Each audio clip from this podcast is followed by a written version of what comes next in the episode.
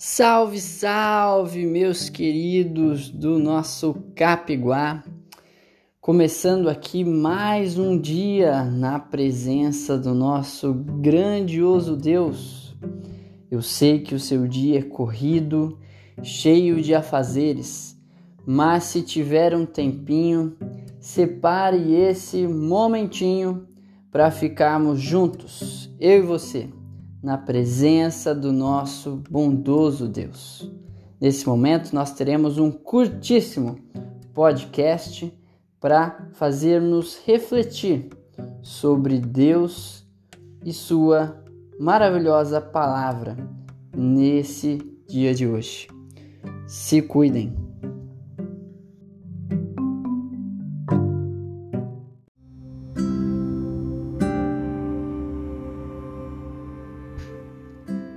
De volta ao lar. Assim, ali é o meu lugar. O lar sempre será o melhor para se estar. Quando longe dele estamos, tristes nós ficamos. Lugar onde não há sofrimento, angústia ou dor? Sim, eu vos falo justamente do lar do Senhor e Salvador. Lar esse preparado para trazer de volta o amor, restaurar o pecador e levá-lo ao Deus perdoador. Cristo veio resgatar e salvar o perdido, quebrar as correntes e libertar o cativo. Lucas 4:18. Seu amor sem igual nos leva a uma experiência real. O sangue que por nós verteu, por nossa vida, sim, ele deu. Mateus 26, 28. Como a oliva desmanchar e o azeite disponível estar, assim foi teu corpo desmanchado, para que o meu fosse glorificado. 1 Tessalonicenses, capítulo 4, versículo 14. Oportunidade sem igual ser teu inteiramente viver a vida celestial. Essa é a proposta, mas ela não é imposta. É oferecida com a graça imerecida.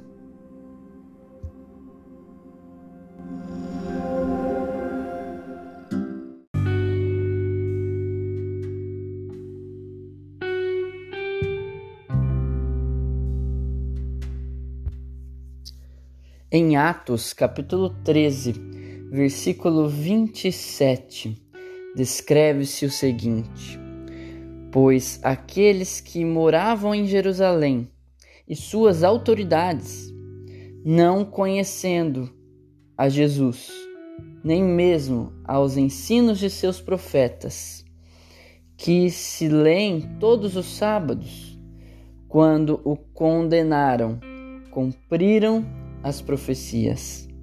E, embora não achassem nenhuma causa de morte, pediram a Pilatos que ele fosse morto. Depois, então, de cumprirem tudo o que a respeito dele estava escrito, tirando-o do madeiro, puseram-no em um túmulo. Mas Deus o ressuscitou dentre os mortos. Sabe o que é interessante nessa história? É perceber de que no mundo de hoje não somos melhores do que o povo que vivia na época de Cristo. Ainda hoje existem muitas pessoas que não conhecem as profecias. Ainda hoje há muitas pessoas que não têm contato com Jesus Cristo, não têm convívio com Ele, não têm comunhão com Ele. O que impede então de aqui algum tempo essas pessoas também cumprirem uma outra profecia. A Bíblia descreve como uma profecia de que nos últimos dias os santos, os filhos de Deus, o trigo, será perseguido. E de que nesse momento haverá uma separação entre pessoas que estavam do lado de Deus e pessoas que estavam contra Deus separação do trigo e do joio. Quem de nós estará do lado do trigo? Ou mesmo quem de nós estará do lado do joio? Creio que esse texto que nós acabamos de ler em Atos 13 nos revela um pouco das características que existirão nas pessoas que serão o joio naquele momento. Pessoas que deixaram de conhecer a Cristo e deixaram de tomar posse do conhecimento das profecias. Essas pessoas provavelmente cumprirão as profecias a respeito dos últimos dias, perseguirão os santos, os filhos de Deus, e os condenarão. Nesse momento, a Bíblia então descreve, semelhante ao livramento que Deus trouxe no último verso que nós lemos, o versículo 30, em que Deus ressuscitou Jesus dos mortos. Nesse momento, a Bíblia também descreve que um livramento ele existirá, ele acontecerá, ele ocorrerá para cada um daqueles que estarão sendo perseguidos. E esse livramento será a volta de Jesus Cristo, o justo. Esse momento está muito perto de acontecer, meus irmãos. Esse momento está muito perto de acontecer. E cabe a cada um de nós decidirmos se estaremos do lado do joio ou mesmo do lado do trigo.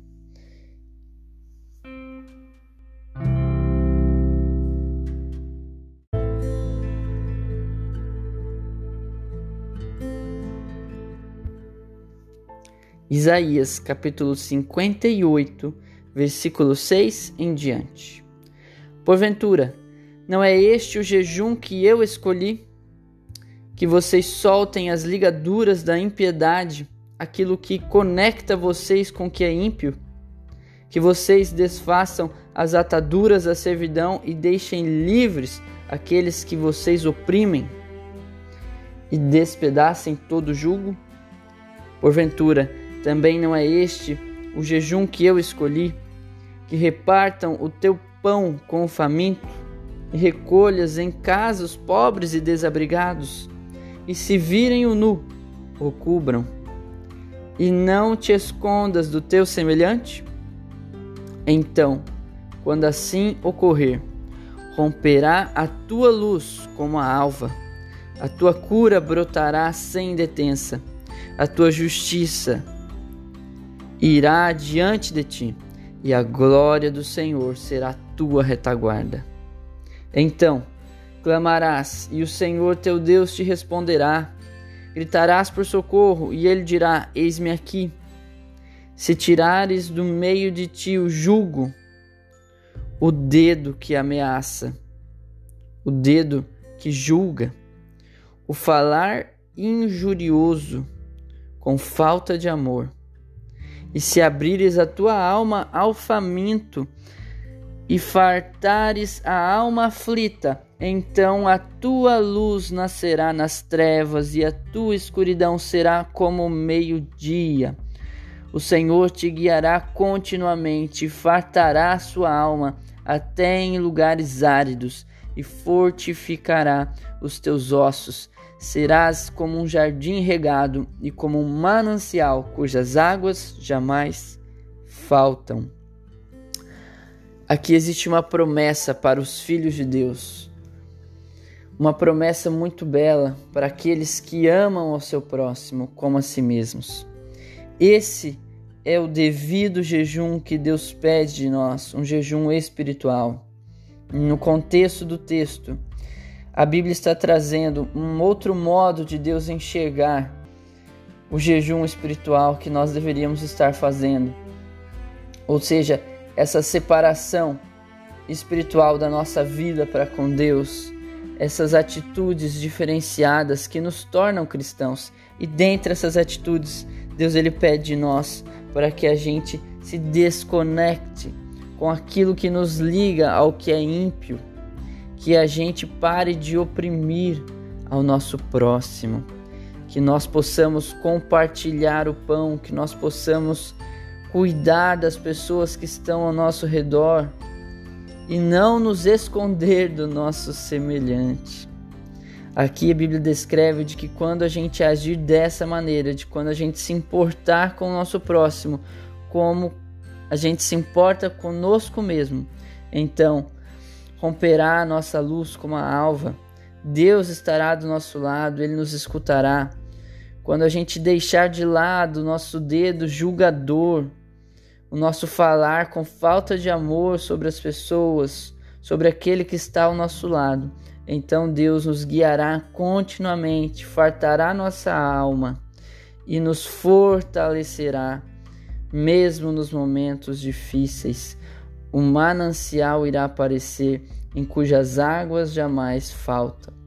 Essas são promessas de Deus para os seus filhos que tentam ao máximo viver na vida prática os ensinos que Jesus deixou. Como temos eu e você vivenciado nosso cristianismo? Como nós temos praticado tudo isso de bom que a Bíblia nos ensina?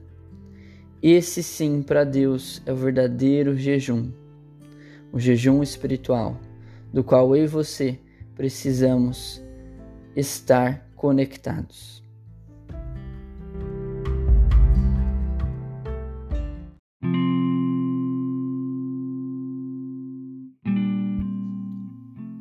Segunda Pedro, capítulo 3, versículo 3 em diante. Nos últimos dias virão zombadores com suas zombarias e andando, procedendo segundo suas próprias paixões, e dirão: Aonde está a promessa da sua vinda? A promessa da sua volta?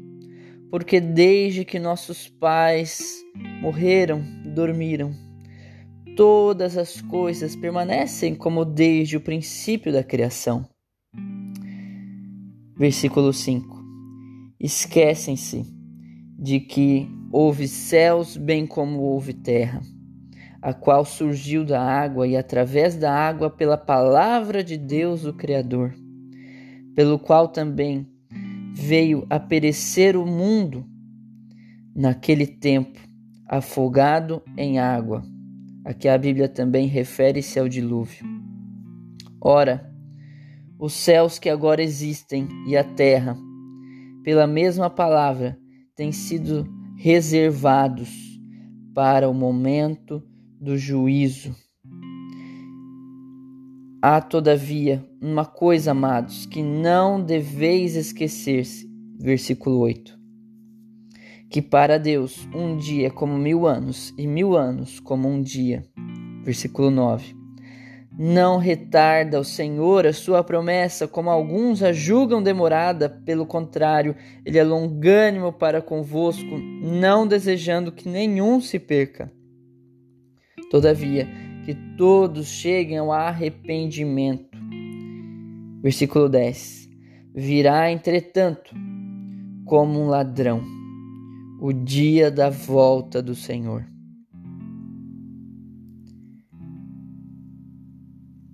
Nós, porém, segundo a sua promessa, versículo 13, esperamos novo céu e nova terra, nos quais habita a justiça. Portanto, versículo 11: Visto que todas essas coisas irão assim acontecer, deveis ser tais os vossos procedimentos, que vivam em santo procedimento e piedade, esperando e apressando a vinda do dia de Deus Sabe, queridos, há muitas pessoas que escutam falar da volta de Cristo e debocham desse grande acontecimento. A Bíblia é clara em dizer o motivo pelo qual Jesus ainda não retornou a essa terra. E o motivo dele é muito claro.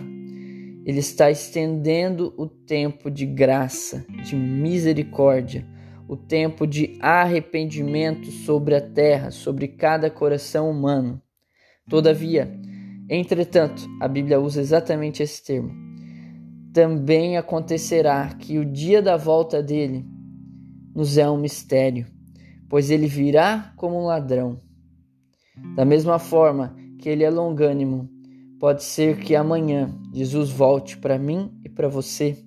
Nós não temos a certeza do dia de amanhã, nós não sabemos o que pode acontecer no dia de amanhã, nós não sabemos a nossa vida até onde ela vai.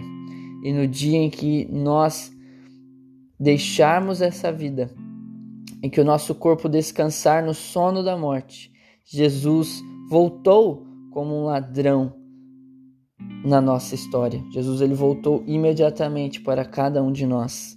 É por isso que a Bíblia nos aconselha de que o nosso procedimento deve ser estar apressando a volta do Senhor, estar se separando para esse momento, estar vivendo em piedade, vivendo uma vida diferenciada, uma vida santificada, uma vida onde Deus tem sido o centro da minha e da sua história.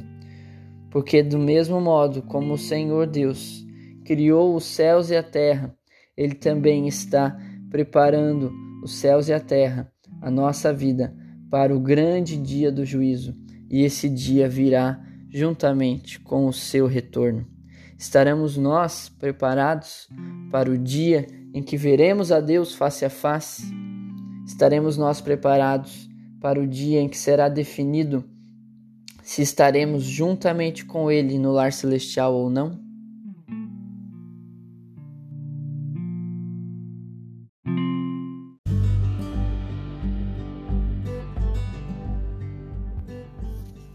Mateus, capítulo 28, versículos 16 e 17. Seguiram os onze discípulos para Galiléia, para o monte em que Jesus lhes designaram. E quando o viram, o adoraram, mas alguns duvidaram. Sabe, queridos, esses dois versos me fazem compreender uma situação que continua acontecendo ainda hoje. Naquele momento, naquela época, Jesus ele designou um local de encontro, um local onde os discípulos poderiam ter um encontro com ele, poderiam encontrá-lo. E esse local era um monte. Mas quando eles chegaram nesse local de encontro, quando eles avistaram a Jesus, quando eles realmente viram Jesus na vida deles, Alguns adoraram e outros duvidaram. Ainda hoje, Jesus ele marca locais de encontro com a nossa pessoa. Para cada pessoa, Jesus ele aparece na sua vida em um determinado momento. Você tem um encontro com Cristo. E esse momento ele acontece na vida da maioria das pessoas que procuram o lugar aonde podem encontrar a Cristo. Elas têm um encontro com Ele. Normalmente, nós encontramos a Deus em sua casa, na igreja, mas também nós encontramos a Ele na sua palavra de amor, na Bíblia Sagrada. E quando nós vamos então até Jesus para encontrá-lo, alguns se deparam com Ele, veem como Ele é, o caráter de Deus, a postura em que Deus coloca para nós nas suas escrituras a maneira como ele deseja que a gente viva, e alguns escolhem o adorar, porém outros escolhem duvidar, escolhem não acreditar nesse Deus que pode mudar vidas. Eu não sei como está você nesse dia de hoje, eu não sei como está a sua fé nessa manhã, como está a sua fé nessa semana como você está diante de tantas notícias que, que têm abalado o mundo, que têm abalado a vida de parentes próximos de nós, de pessoas próximas de nós que têm perdido entes queridos. Eu não sei como está a sua fé diante de tantas notícias, mas o que eu sei é que nós podemos ter duas escolhas na vida. Nós podemos nos encontrar com Cristo, no lugar onde ele se encontra, na palavra dele, e nós podemos aceitá-lo e adorá-lo. Ou nós podemos enxergar a Cristo na nossa história e duvidar dele, e duvidar do que ele é capaz de fazer por nós, e duvidar da salvação que ele já deixou paga para nós, e duvidar talvez de que ele pode mudar a nossa história.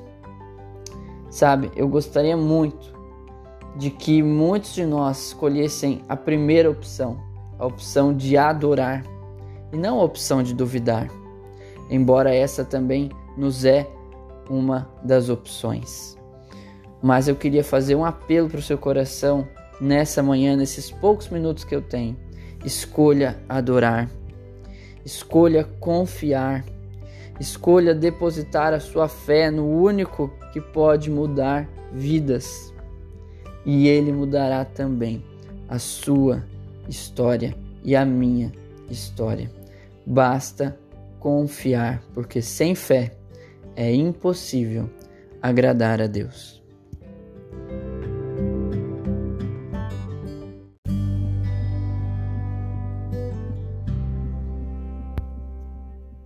Mateus, capítulo 2, versículo 1 em diante. Tendo Jesus nascido em Belém da Judéia, em dias do rei Herodes, eis que vieram magos do Oriente até Jerusalém e perguntavam: Onde está o recém-nascido rei dos judeus? Porque vimos a sua estrela no Oriente e viemos para adorá-lo. Tendo ouvido isto, alarmou-se o rei Herodes. Versículo 7. Com isto, Herodes, tendo chamado secretamente os magos, inquiriu com precisão deles há quanto tempo aparecera a estrela. Sabe, queridos, esses versos me fazem pensar bastante. E a primeira coisa que me chama a atenção nesse texto é de que lá distante, lá no Oriente, haviam pessoas atentas ao sinal de Deus.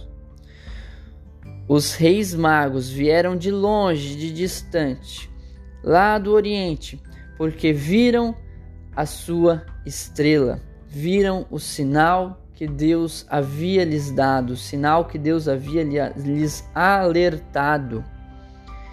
Em contrapartida, há um outro grupo de pessoas nessa história, representados por Herodes e alguns também dos sacerdotes e fariseus da época de Jesus, em que a notícia de um sinal para nascer o Messias alarmava essas pessoas.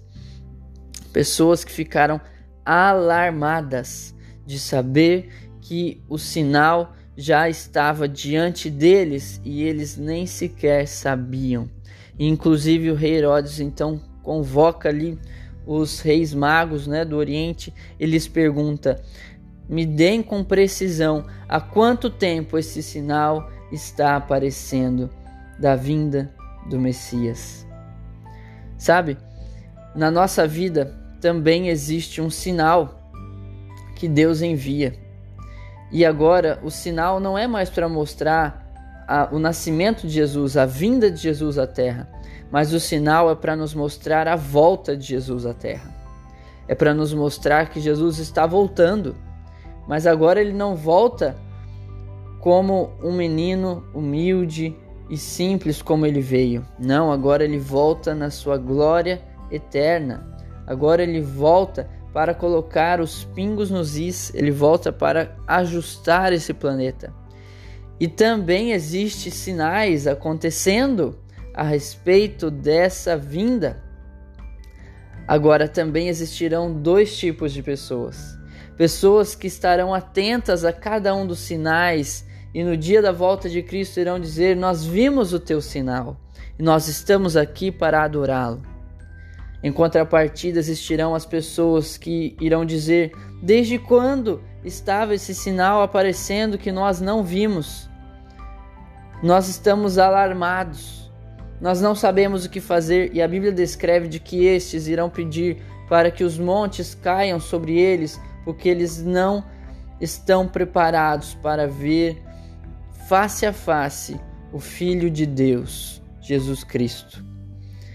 Sabe, queridos, muitos momentos da nossa vida, a gente precisa estar atento aos sinais de Deus.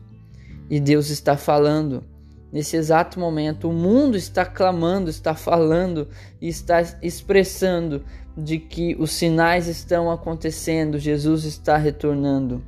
Agora nós estaremos atentos para quando ele chegar adorá-lo? ou nós nos, a, nós ficaremos alarmados, né? Nos alar, alarmaremos com o que acontecerá diante da volta do Senhor Jesus. Pense nisso, reflita nisso nesse dia de hoje.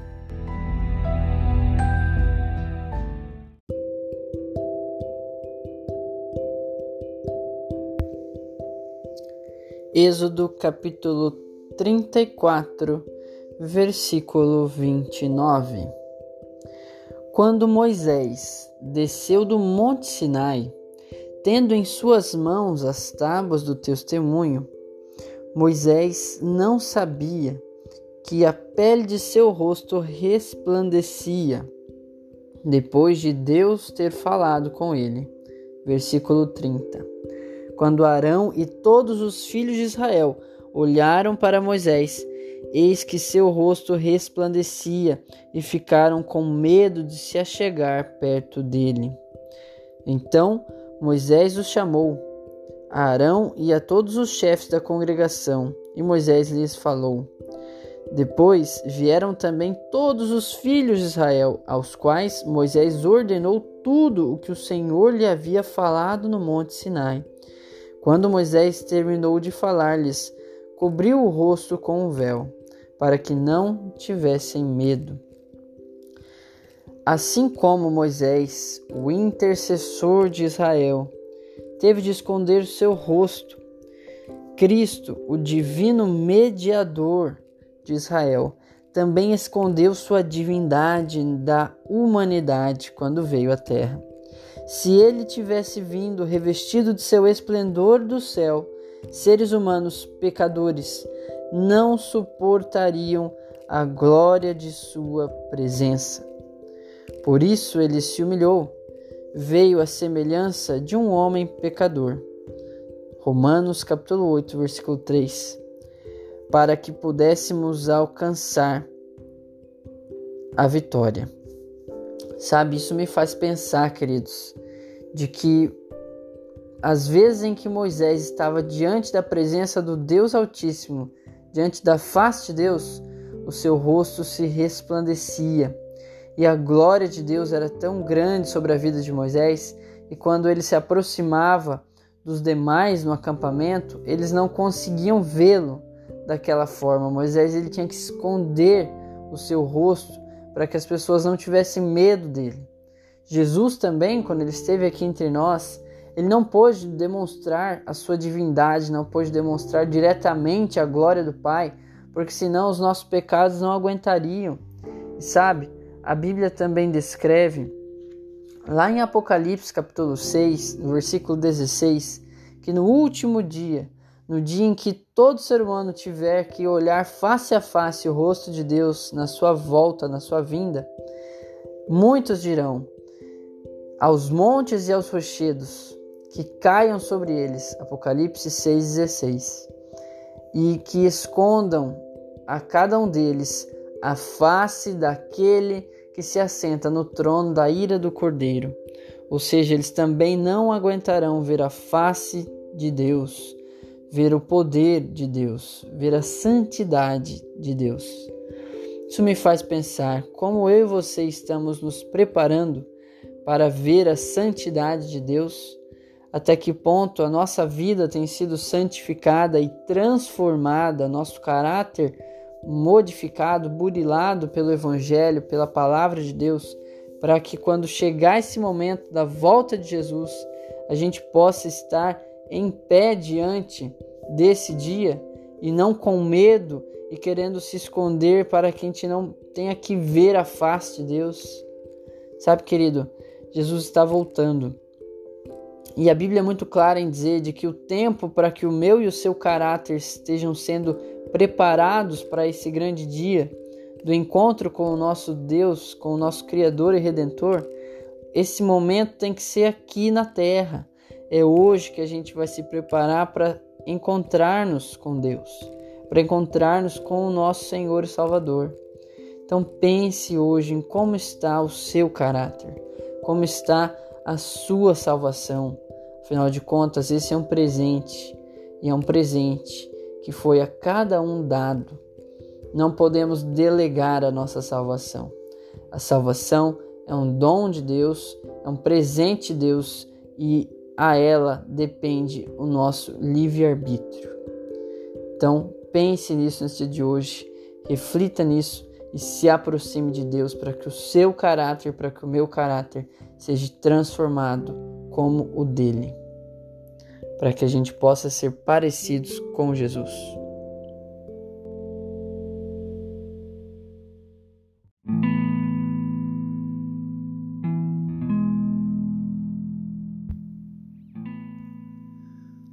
Lucas capítulo 17, versículo 11. E aconteceu que, indo ele a Jerusalém, passava pela divisa entre a Samaria e a Galileia. Ao entrar em certa aldeia, saíram-lhe ao encontro dez leprosos, os quais pararam de longe levantaram a voz, dizendo: Jesus, Mestre, tem compaixão de nós, Senhor. Ele, logo que os viu, disse-lhes: Ide e mostrai-vos aos sacerdotes. E aconteceu que, enquanto iam, ficaram limpos. Um deles, vendo que fora curado, voltou glorificando a Deus em alta voz. Prostrou-se com o rosto em terra aos pés do Mestre, dando-lhe graças, e este era samaritano. Perguntou, pois, Jesus: Não foram limpos os dez? E os outros nove, aonde estão? Não se achou quem voltasse para dar glória a Deus senão este estrangeiro? E disse-lhe: Levanta-te e vai, a tua fé te salvou. Sabe, queridos, nós vivemos em um mundo em que as pessoas são muito pouco agradecidas. Pedem a Deus para que Deus lhes cure, para que Deus cuide delas. Pedem por seus familiares, pedem por si próprias, mas quando recebem aquilo que pediram, não agradecem. Vivemos em um mundo assim, de pessoas que não se lembram de agradecer por aquilo que já possuem. Pelo contrário, pedem pelo que ainda não têm. Pedem por aquilo que talvez ainda nem mesmo precisam nem mesmo seja uma necessidade, e ficam insatisfeitas com a vida com a qual levam. Sabe, nós precisamos entender que Deus, ele se agrada quando ele encontra gratidão no nosso coração. A gratidão, ela é uma dádiva que vem de Deus. Ela é uma dádiva que precisa ser é, cultivada na nossa vida, na nossa história. Então hoje, acorde e lembre-se: você deve ser grato a Deus por cada coisa que Ele já realizou na sua vida, que Ele está realizando e que Ele ainda realizará.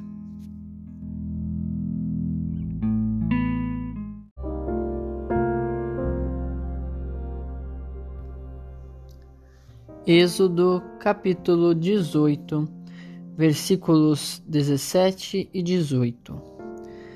Não é bom o que fazes, Moisés. Sem dúvida, desfalecerás assim tu, como também a este povo que está contigo. Pois isto que tem feito é pesado demais para ti. Tu, sozinho, não o podes suportar, não o podes realizar. Moisés era alguém altamente capacitado. Estava acostumado a agir e também a realizar. Dispunha de recursos humanos e materiais necessários quando morava no Egito. Porém, Deus o chamou e o chamou para outra atividade. Atividade essa complexa de liderar os homens de Deus. Sua multidão, para ser liderada, era imensa e seu trabalho muito exaustivo. Moisés esforçou-se ao máximo, mas já estava prestes a sucumbir. Então Jetro, seu sábio sogro, veio para ver como ele estava, dar-lhe conselhos. Isto é pesado demais para ti, Moisés. Tu, sozinho, não podes realizar, dizia para ele o seu sogro. Foi então que Moisés se uniu a outros, estabelecendo assim um sistema de delegação de autoridade. Delinearam assim planos para que mais pessoas pudessem cuidar do povo de Deus. Sabe, isso parece muito com a nossa vida. Muitas vezes pensamos de uma forma muito idêntica a Moisés. Pensamos talvez que ninguém desempenha tão bem uma tarefa como nós o fazemos. Ou mesmo mantemos em segredo, em secreto, certa informação a respeito de como realizamos as coisas, para que nós não precisemos delegar. Porém, precisamos ter essa atitude para demonstrar que de algum modo somos hum, pessoas sábias e que entendem que juntos chegaremos muito mais longe. Homem algum é uma ilha isolada, quer seja nas atividades hospitalares ou mesmo em projetos para a comunidade ou até na igreja não poderemos obter muito mais êxito se não trabalharmos unidos. Nós precisamos de união. A união leva muito mais longe. Sozinho, nós podemos até ir mais rápido, mas juntos nós vamos muito mais longe. E assim nós iremos espalhar muito mais rápido o Evangelho para que Jesus volte logo. Pense nisso nesse dia de hoje.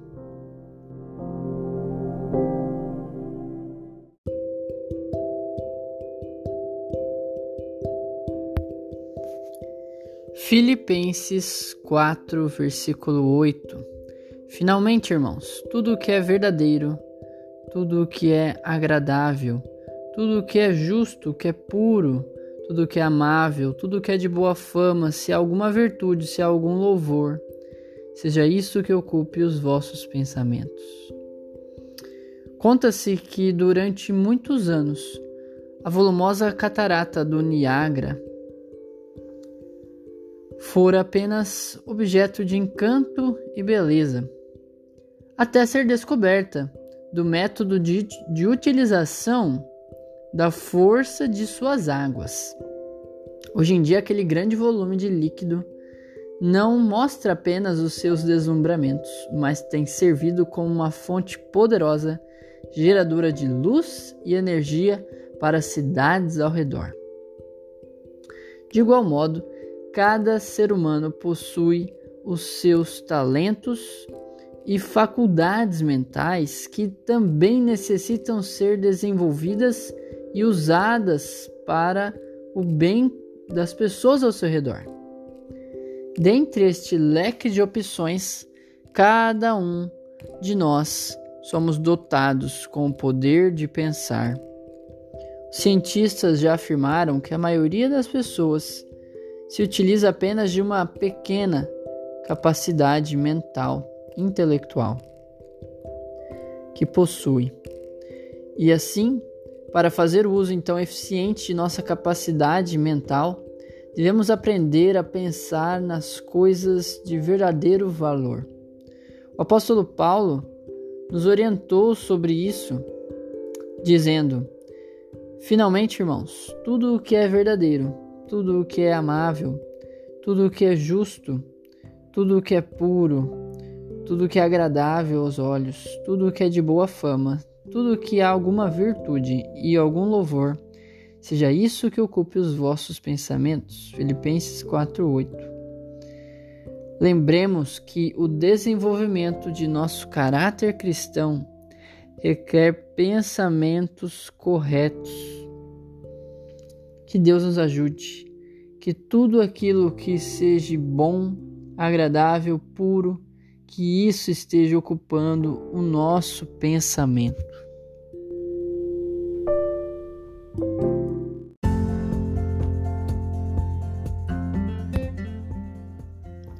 Salmos, capítulo 84, versículo 12.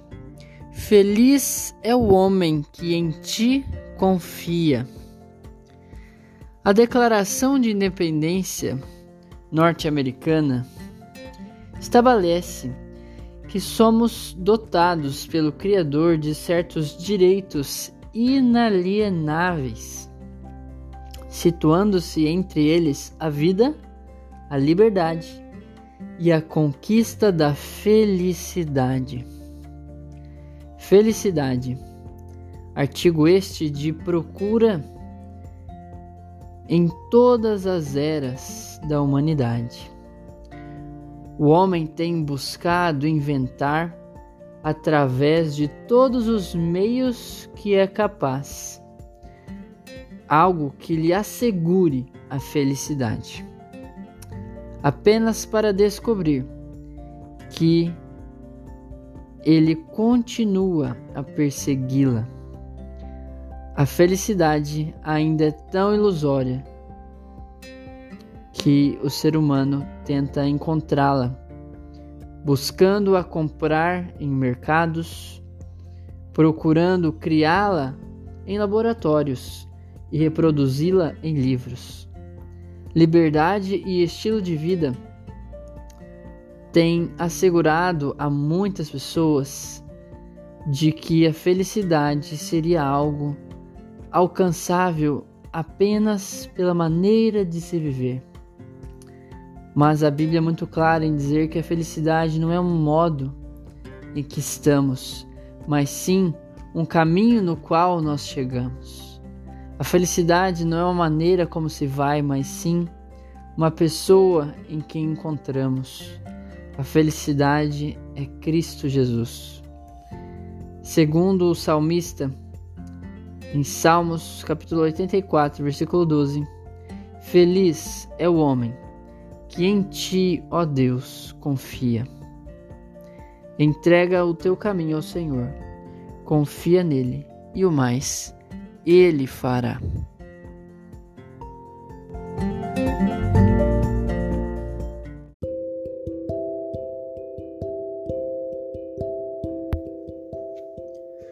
Números, capítulo 4, versículo 24. É este o serviço das famílias dos Gersonitas, que servem e levam cargas. Olha só que interessante. A Bíblia declara em Números 4, 24 que o serviço das famílias dos Gersonitas era servir e levar as cargas. Pouco conhecemos nós a respeito dos Gersonitas, a não ser que todos eles foram separados para servir. Observe como Deus considerou de tal importância o trabalho dos Gersonitas, que até mesmo registrou nas Sagradas Escrituras. A sua obra era servir. E de igual modo, é também a nossa. A nossa obra é servir. O Senhor contempla e se refere à nossa atividade como aquela dos servos que serviram, que são os gersonitas. Lembrem-se, o nosso serviço é idêntico ao deles, uma obra realizada ao Senhor, uma obra que só pode ser realizada com oração, dedicação, desempenho de nossas tarefas e feita para Deus. Assim poderemos servi-lo de bom coração. E embora não recebamos nenhuma recompensa ou reconhecimento hoje, pode ser que veremos tudo o que fizemos na vida por vir. O Senhor conhece e Ele registra as nossas obras de maneira semelhante com a qual assinalou e reconheceu as obras dos Gersonitas. E através de séculos e séculos foram registradas nas Escrituras Sagradas. Lembrem-se, queridos, nós viemos a esse mundo para servir. Se nem mesmo o Filho do Homem veio ao mundo para ser servido, mas sim para servir, o que esperamos nós, seguidores do Filho do Homem, seguidores do Cristo, aquele que foi rejeitado, negado, porém aquele que deu tudo de si e a própria vida, para que outros também pudessem ter a vida eterna.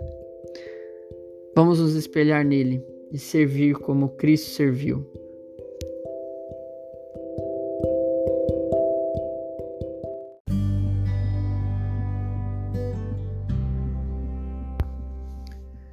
Mateus capítulo 6, versículo 9. E orem desta maneira, Pai Nosso. Ao mencionar o nosso, Cristo almejava que, quando orarmos, viesse-nos à mente o fato de que nossas preces devem estar destituídas do egoísmo e também de lembrarmos de que talvez enquanto nós mesmos oramos, os nossos outros irmãos também clamam ao Pai que é nosso. As outras pessoas precisam serem lembradas. Portanto, o Pai é nosso. Entendamos que quando nos dirigimos a Deus como Pai nosso, permitimos também que seu Espírito abrande o coração e nos convença de que precisamos agir de maneira altruísta. Se Deus é o nosso Pai, então consideraremos aqueles que nos cercam como nossos irmãos e nossas irmãs. Quando então nos conscientizarmos de que o Pai é nosso e criou todas as coisas, também trataremos de modo diferente aos colegas de trabalho, aos alunos, às suas famílias, e que assim sendo, que cada um deles possui por Deus profundo interesse, já que são filhos dele. E desta maneira entenderemos que o nosso Pai tem interesse em salvar a cada um de seus filhos. Precisamos ajudá-lo nessa missão, afinal de contas, a grande missão é ide, proclamar o Evangelho anunciando as, boas, as boas novas em toda a terra. Nós precisamos levar essa mesma grande comissão para dentro do nosso trabalho, para dentro das nossas casas, para dentro do nosso ambiente familiar e deixar que o Pai, que é nosso, transforme o nosso coração em primeiro lugar para que nós possamos ajudá-lo a transformar o coração de seus filhos e nossos irmãos.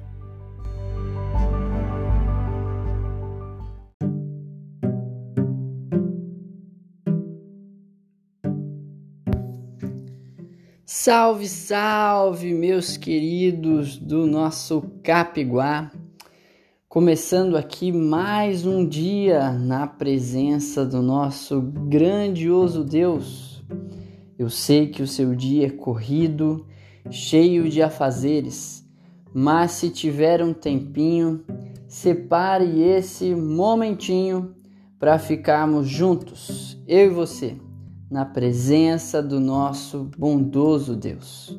Nesse momento, nós teremos um curtíssimo podcast para fazer-nos refletir sobre Deus e Sua maravilhosa palavra nesse dia de hoje. Se cuidem.